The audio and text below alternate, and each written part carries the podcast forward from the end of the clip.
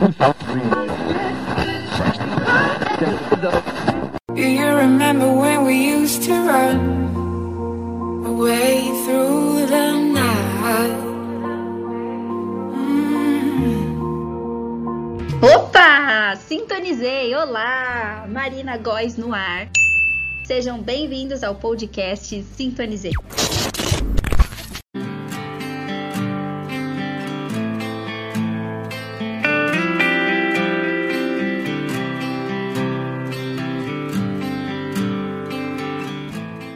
Podcast que tem por intuito sintonizar a frequência certa na sua vida. E como já dizia o Albert Einstein, tudo é energia e é tudo que há. Sintonize a frequência que você deseja e, inevitavelmente, essa é a realidade que você terá. Não tem como ser diferente. Isso não é filosofia, é física. Oh, meus lovers! Muito bem-vindos à segunda temporada do podcast Sintonizei.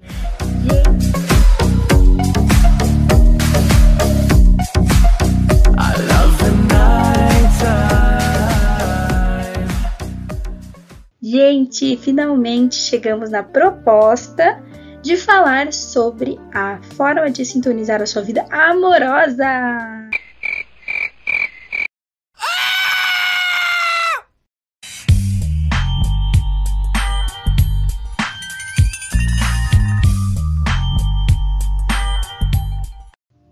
Sou a melhor pessoa para falar de relacionamento, mas acredito que como coaching eu posso agregar em alguns fatores e também a minha intenção é convidar outras pessoas para compartilharem suas experiências, né?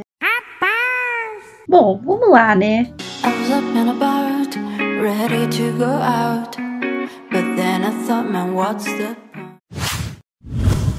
A metade da laranja, a tampa da panela são só algumas das ações que representam a idealização de uma pessoa perfeita. Mas é possível a gente encontrar o ser humano perfeito? que pode ser o seu parceiro ou a sua parceira por um tempo ou muito tempo e até mesmo para sempre? Claro que sim. É possível você achar alguém para que você possa confiar e ter um relacionamento amoroso, mas a perfeição, ela deve passar longe da sua cabeça. Afinal, ninguém é perfeito. Começamos o episódio dessa forma para deixar bem claro o quanto é importante sonhar deixando os pés no chão. Isso significa que você pode imaginar, criar a situação e até planejar. Tá, acabou de conhecer a crush ou crush e deu o primeiro beijo, já tá pensando, né? Vou ter dois filhos e um cachorro, Luan Santana? Sonhar, mas com os pés no chão. Mas sem jamais esquecer de como a realidade funciona. Thank you. Ter essa maturidade é excelente para você encontrar o amor, quanto também para outros tipos de relações.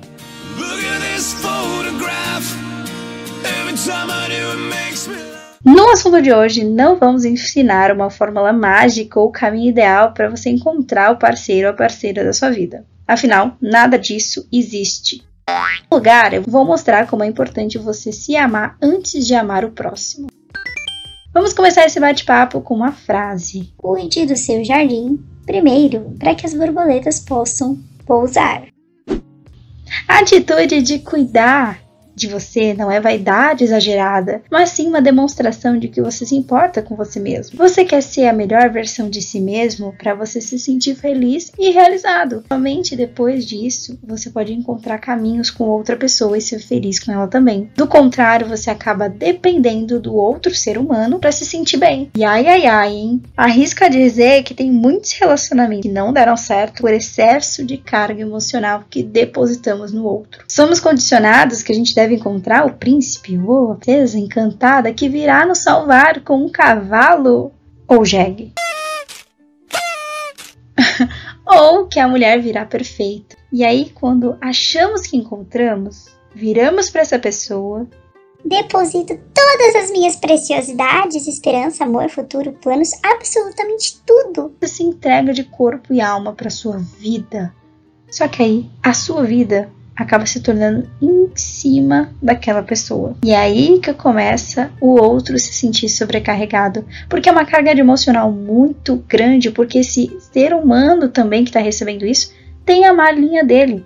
Eu costumo dizer, né, que cada um carrega a sua mala. E aí você chega e quer colocar todas as suas coisas na mala do outro.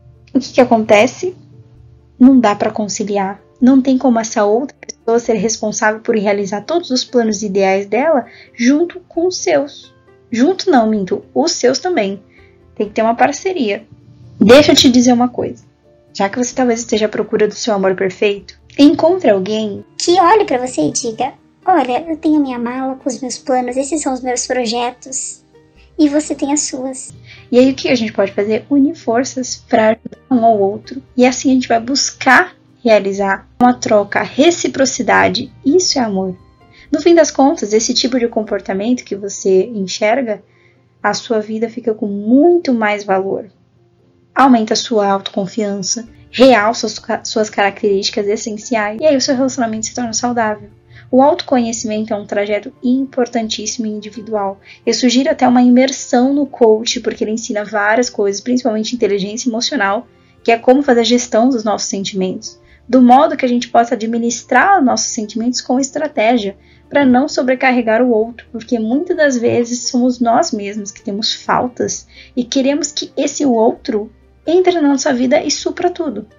E não é assim que funciona. Bom, deixo você com essa pitadinha aqui de conselho. Me fala o que você achou. Continue nos seguindo aqui no YouTube ou no Spotify. Compartilha conosco o que você pretende, o que você quer ver sobre temas de relacionamento no podcast. Ficamos por aqui e um beijo, até a próxima. Eu tenho certeza que você sintonizou a sua frequência certa aqui comigo. Juntos, vamos trocar muitas experiências, terei dicas, atrações, músicas e muito mais. Então eu te vejo no próximo episódio, todas as quartas-feiras às 19 horas. Até a próxima, tchau!